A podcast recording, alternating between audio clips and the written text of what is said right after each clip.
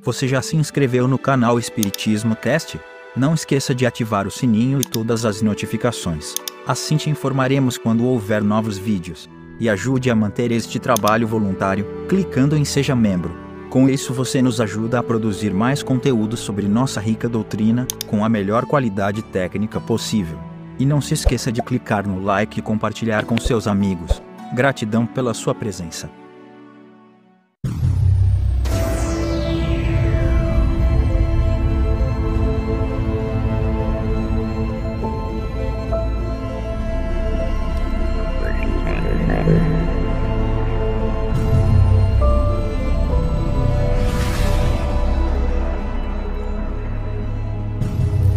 Meus amigos, minhas amigas, como é que vocês estão? Sejam bem-vindos a mais um episódio onde estudamos a Gênese, os milagres e as predições segundo o Espiritismo. Nós estamos ah, no capítulo que está falando sobre a criação do universo, é, baseando-se na ciência, evidentemente. Então, é, nós já falamos sobre os planetas, os sóis, ah, os satélites, os cometas, a Via Láctea e hoje nós vamos ver as estrelas fixas. Então, sem demora, vamos ao texto. As estrelas chamadas fixas e que constelam os dois hemisférios do firmamento não se acham de todo isentas de qualquer atração exterior, como geralmente se supõe. Longe disso, elas pertencem todas a uma mesma aglomeração de astros estelares, aglomeração que não é senão a grande nebulosa de que fazemos parte e cujo plano equatorial, projetado no céu, recebeu o nome de Via Láctea, Todos os sóis que a constituem são solidários. Suas múltiplas influências reagem perpetuamente umas sobre as outras e a gravitação universal as grupa todas numa mesma família. É, eu falei na vez passada, mas imagine que todo esse conhecimento ele vem é, numa época que não existia sondas espaciais, telescópios fora da Terra e tudo mais. Então, e vem numa doutrina é, fora da ciência, trazendo as verdades da ciência. Isso é muito bacana.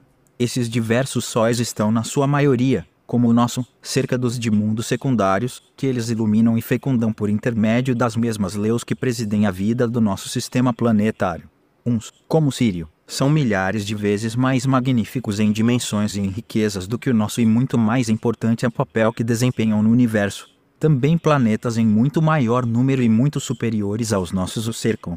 Outros são muito dissemelhantes pelas suas funções astrais. É assim que certo número desses sóis, verdadeiros gêmeos da ordem sideral, são acompanhados de seus irmãos da mesma idade, e formam, no espaço, sistemas binários, aos quais a natureza outorgou funções inteiramente diversas das que tocaram ao nosso Sol. É, é o que se dá em astronomia o nome de estrelas duplas. São dois sóis um dos quais gira em torno do outro como um planeta em torno de seu Sol. De que singular e magnífico espetáculo não gozarão os habitantes dos mundos que forneçam esses sistemas iluminados, que formam esses sistemas iluminados por duplo Sol, mas também quão diferentes não hão de ser neles as condições da vitabilidade. Lembrando que Kardec deixou essa nota falando sobre os lugares, como por exemplo a constelação de Capela, que é formado de dois sóis. Lá os anos não se medem pelos mesmos períodos, nem os dias pelos mesmos sóis, e esses mundos, iluminados por um duplo facho, foram dotados de condições de existência inimagináveis por parte dos que ainda não saíram deste pequenino mundo terrestre. Outros astros, sem cortejo, privados de planetas, receberam os melhores elementos de habitabilidade concedidos a alguns. Na sua imensidade, as leis da natureza se diversificam e, se a unidade é a grande expressão do universo, a variedade infinita é igualmente seu eterno atributo. Eu não tenho nada que acrescentar sobre isso e sim é, admirar a poesia com que Kardec descreve né, a criação. Malgrado o prodigioso número dessas estrelas e de seus sistemas, malgrado as distâncias incomensuráveis que as separam, elas pertencem todas à mesma nebulosa estelar que os olhos dos mais pos santos telescópios mal conseguem atravessar e que as concepções da mais ousada imaginação apenas logram alcançar, nebulosa que, entretanto, é simplesmente uma unidade na ordem das nebulosas que compõem o mundo astral. As estrelas chamadas fixas não estão imóveis na amplidão. As constelações que se figuraram na abóbada do firmamento não são reais criações simbólicas. A distância que se acham da Terra e a perspectiva sob a qual se mede, da estação terrena, o universo, constituem as duas causas dessa dupla ilusão de óptica. Vimos que a totalidade dos astros que cintilam na cúpula azulada se acha encerrada numa aglomeração cósmica, numa mesma nebulosa que chamais Via Láctea, mas, por pertencerem todos ao mesmo grupo, não se segue que esses astros não estejam animados todos de movimento de translação no espaço, cada um com o seu. Em parte nenhuma existe o repouso absoluto.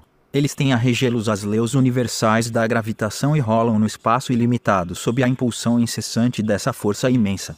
Rolam, não segundo roteiros traçados pelo acaso, mas segundo órbitas fechadas, cujo centro um astro superior ocupa, para tornar, por meio de um exemplo, mais compreensíveis as minhas palavras, falarei de modo especial do vosso sol.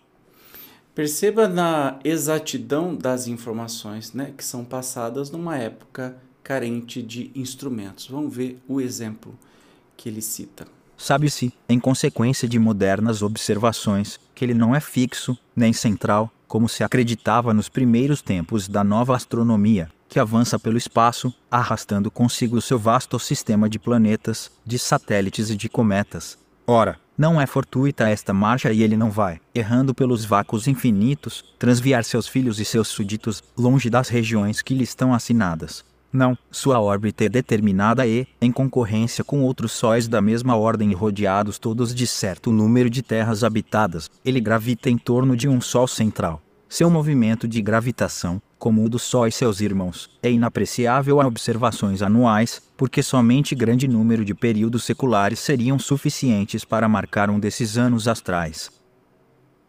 O Sol central, de que acabamos de falar, também é um globo secundário relativamente a outro, ainda mais importante, ao derredor daquele ele perpetua uma marcha lenta e compassada, na companhia de outros sóis da mesma ordem, poderíamos comprovar esta subordinação sucessiva de sóis a sóis, até que a nossa imaginação cansasse de subir a uma tal hierarquia. Porquanto, não esqueçamos, em números redondos, uma trintena de milhões de sóis se pode contar na Via Láctea. 46 subordinados uns aos outros, como rodas gigantescas de uma engrenagem imensa. E esses astros, em números incontáveis, vivem vida solidária. Assim como, na economia do vosso mundinho terrestre, nada se acha isolado, também nada está no universo incomensurável.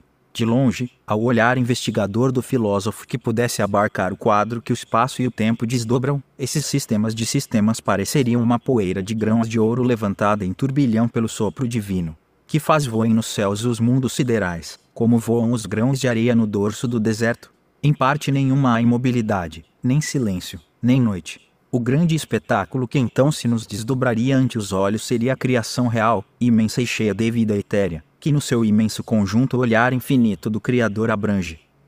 Percebe a compreensão da grandiosidade? Ele encerra ainda.